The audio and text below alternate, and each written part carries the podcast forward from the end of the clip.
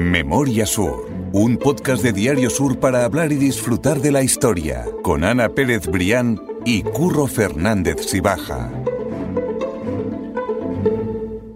Hola Ana, ¿qué tal? Hola Curro. ¿Qué tal? ¿Cómo estás? Pues muy bien. Aquí de, resaca, de resaca buena, porque esta mañana ha sido, estamos grabando un miércoles, esta mañana ha sido la charla de la octava de Historias de Málaga en el Centro Cultural Malagueta. Y bueno, la verdad es que genial, increíble, porque la historia lo merecía y eh, nuestros seguidores ya la conocen de arriba abajo, pero hoy le hemos dedicado la charla a Torrijos y la verdad es que ha sido eh, inolvidable porque ha venido muchísima gente y, yo incluso he, sabido cosas que no, que no conocía de él y la verdad es que ha sido un momento fabuloso, como siempre. La historia de Torrijos que siempre merece la pena pasarse. Ya saben que tienen el podcast y lo dejamos siempre en la nota relacionada. Me ha hecho gracia porque había un par de chavalillos jóvenes que han llamado la atención porque además normalmente a ese tipo de charla, al ser matinal, al ser a las 12 del mediodía, bueno, pues, pues van muchos jubilados, ¿no? Y había un par de chicos jóvenes y le ha hecho mucha gracia porque no tenían ni idea que debajo del obelisco de la Plaza de la Merced, donde se hace botellón, lo diré así en, abstracto, eh, hay 48 personas enterradas y se han ido alucinando.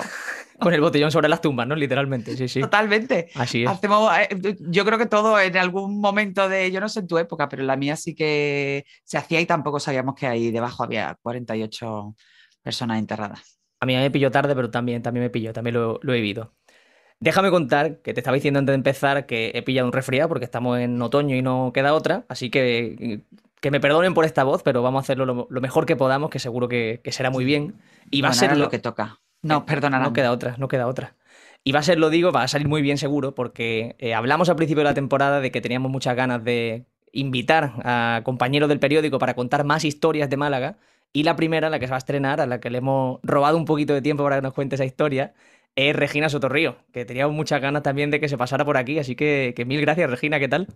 Nada, gracias a vosotros por invitarme. Yo encantada de estar aquí y charlar con vosotros de estos temas tan, tan apasionantes. Para Una más para la, comunidad friki, curro. totalmente, totalmente. Porque además Regina lo hace fenomenal. Yo tenía ganas de que además fuera ella la que estrenara esta rondita por, por todos los compañeros aquí en el periódico en Diario Sur que hacen historias también increíbles. No, no, y es verdad porque desde que la temporada pasada ya planteamos la opción de incorporar a más compañeros del periódico, la historia de Regina sobre la que vamos a hablar hoy, la de Rita Luna, era una de las que salió las primeras porque nos parece una historia de esas que a Ana y a mí nos gusta especialmente recuperar. Así que antes de que nos metamos en el grano, cuéntame Regina un poquito con tus propias palabras eh, quién es Rita Luna o por mm. qué estamos aquí hablando de ella ahora mismo. Bueno, Rita Luna, Rita Luna la verdad que tiene una historia apasionante detrás, porque yo creo que tiene todos los componentes para, para que sea muy atractivo, porque no solo fue una mujer que triunfó eh, en su época, de la que hay muchísimos testimonios de, crónicas de periodistas de aquel entonces, sino que, además está rodeada de misterio, de rumorología, eh, de, no se sabe qué le pasó a esta mujer, ¿no? Te cuento así a grandes rasgos. Ella eh, era una gran dama de la escena desde el siglo XVIII Em, todos los cronistas la reconocían, estuvo en los principales teatros de Madrid, pero de repente con 36 años, cuando estaba en la cúspide de su carrera, decide retirarse. Y, no solo eso, no solo em, deja el teatro en el mejor momento, sino que además borra todo lo que hubiera de ella, ¿no? todos los recuerdos. Ella hizo quemar un cuadro de Goya, nada menos, eh, que la retrataba en sus años de gloria, y cualquier recuerdo que ella tuviera ¿no? Eh, sobre esa etapa se deshizo de él. Mm, cuenta en Narciso Díaz de Escobar, que, por aquí es muy mencionado. Total, fan, total. Sí. oyente, sí, sí, sí.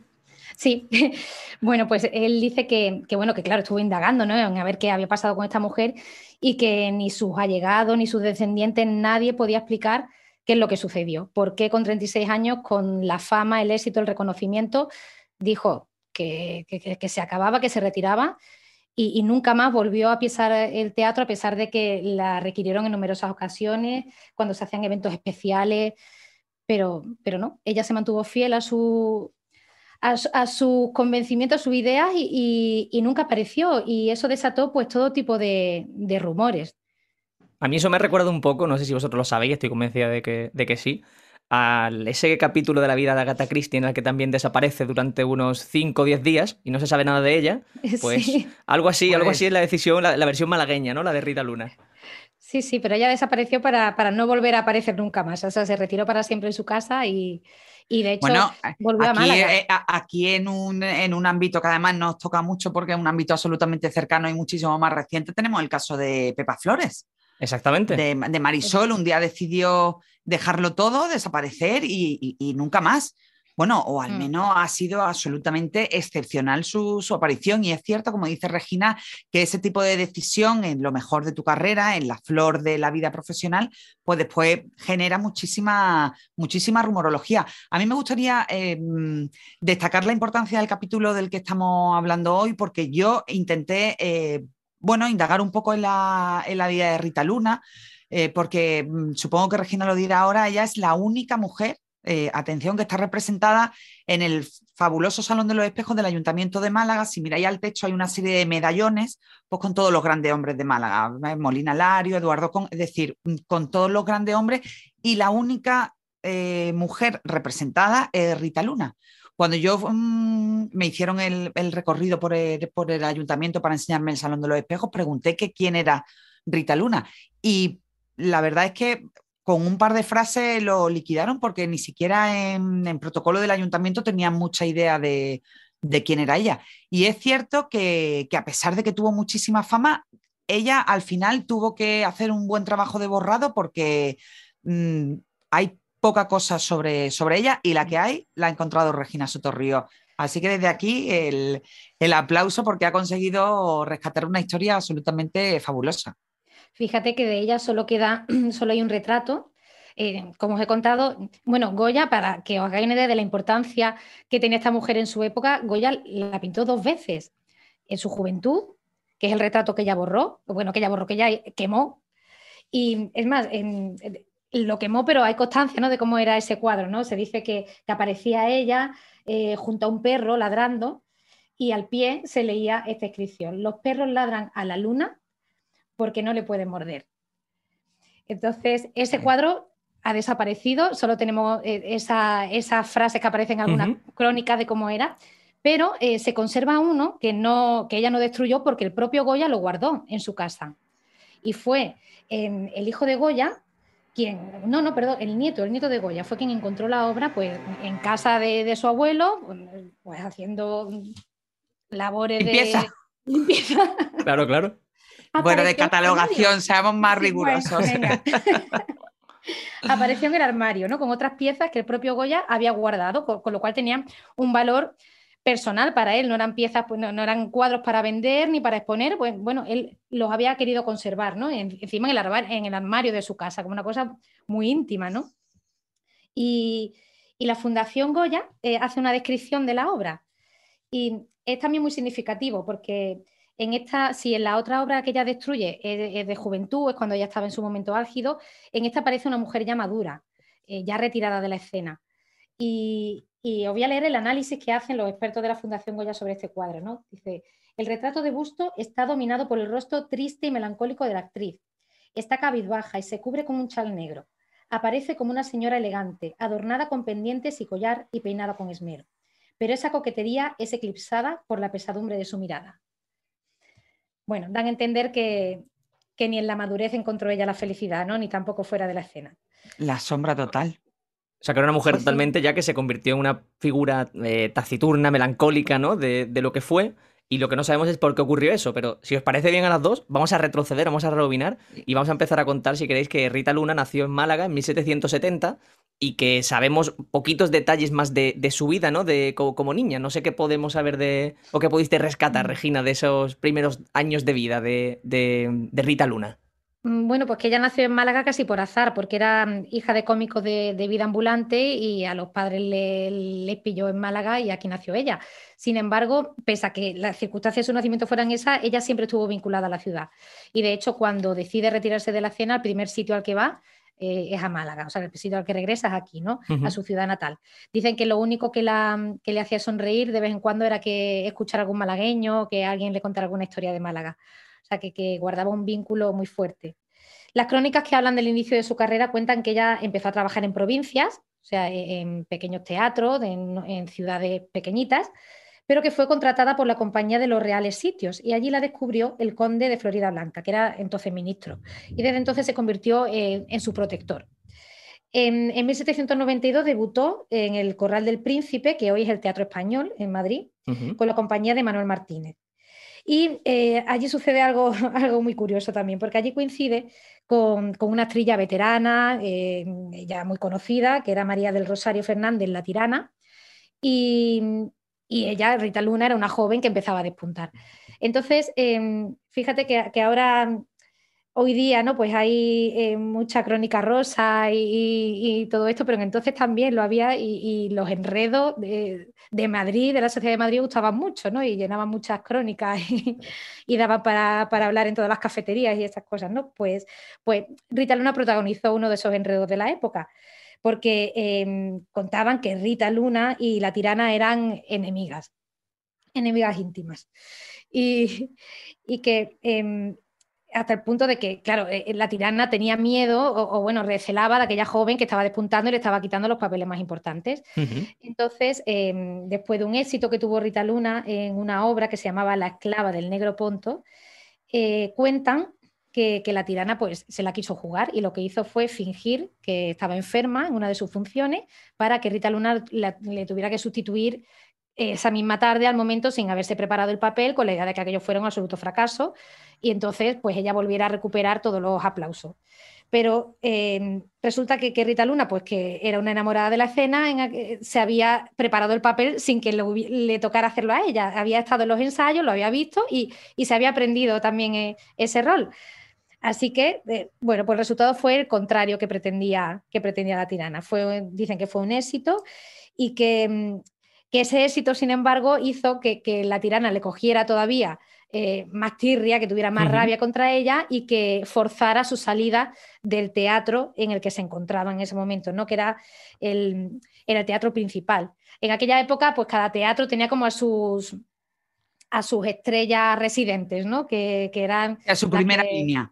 Eso es, entonces... A lo fijo. Bueno, pues no cabía dos grandes estrellas en el teatro principal y, en, el teatro, en el teatro príncipe, perdón, no el principal, en el príncipe. Eh, no cabían las dos y al final en, esta pugna ganó la, tirana y Rita Luna se tuvo que ir al Teatro de la Cruz, eh, también en Madrid, pero resulta, bueno, no le fue mal la cosa porque allí en el Coliseo de la Cruz eh, se convirtió en una de las artistas mejores pagadas del momento. Así que bueno, al final yo creo que salió ganando ella en esta. Sí, encima se quitó de encima a la tirana. A la tirana, exactamente. Sí, es que ya con ese nombre. Sí, sí, por eso tampoco, tampoco se lo pondría fácil a Rita Luna. No. A mí nos digo una cosa, ¿eh, Ana, que si en algún momento tú y yo flaqueamos, se nos va la voz, estoy viendo que con lo bien que lo hace Regina podemos hacerle también esa jugada, ¿eh? De, intentar. Vamos, a, simular que estamos malos y que ella tome la rienda. y, no, pero es que, y además lo cuenta muy bien, muy bien. Además de verdad, sí, sí, sí.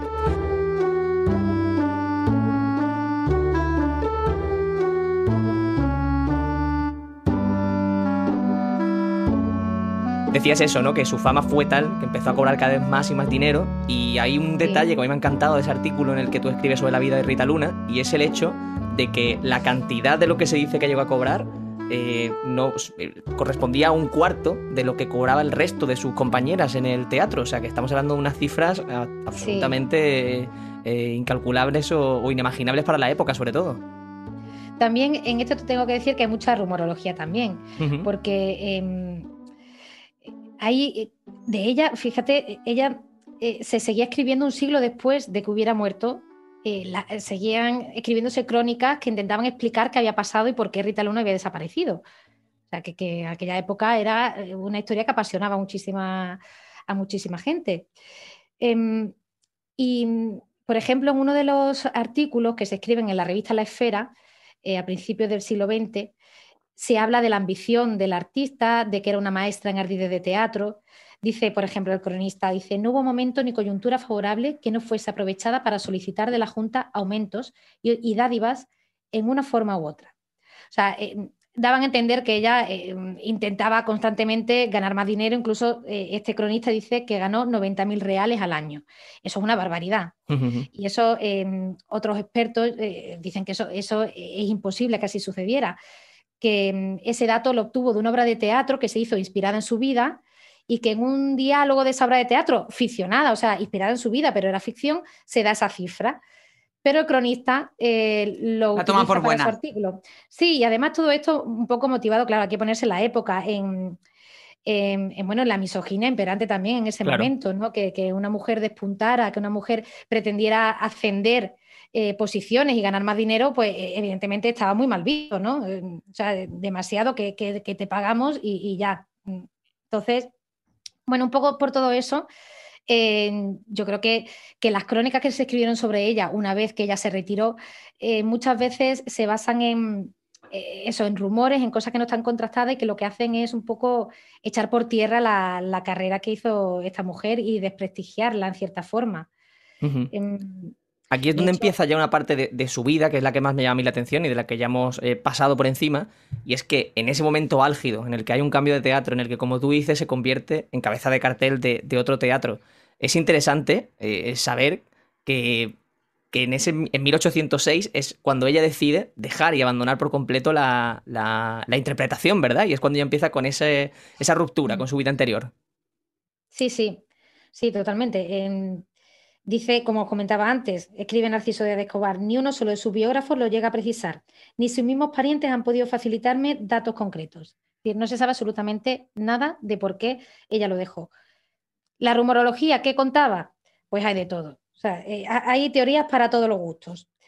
Algunos dicen que estaba enfrentada con el corregidor de Madrid, con José de Márquina, en aquellos momentos. Otros hablan de desencuentros con la Junta del Teatro, por esto que hemos hablado de los constantes aumentos de sueldo que ella reclamaba que como que antes mm, no he terminado de apuntaros, en, otro momento, fíjate que no era verdad que ella cobrara tanto porque en algún momento tuvo que recurrir al protector de comedias para poder pagar algunas deudas que tenía, o sea que, tampoco tenía un sueldo desorbitado ni mucho menos. Em, pero bueno, los rumores pues decían que, que, como ella había pedido más dinero, no se lo habían dado, pues que había decidido retirarse. Luego otros también dicen eh, que había intrigas de ciertos aristócratas que apostaban por una joven actriz y que la, rival más fuerte a batir en ese momento era Rita Luna. Entonces, pues para dar paso a esa actriz joven se tenía que retirar Rita. Y que entonces, pues que habían urdido, mm, pues, eh, pues también todo tipo de, rumores. Y, sí, casi, casi como le había ocurrido a ella con la tirana. Efectivamente, sí, sí. Se ve que, que funcionaba el, teatro de la época. Era durillo, ¿eh? Al final no, estaba, de hoy. estaba claro que no cabían las dos estrellas en el mismo teatro. Eso jamás.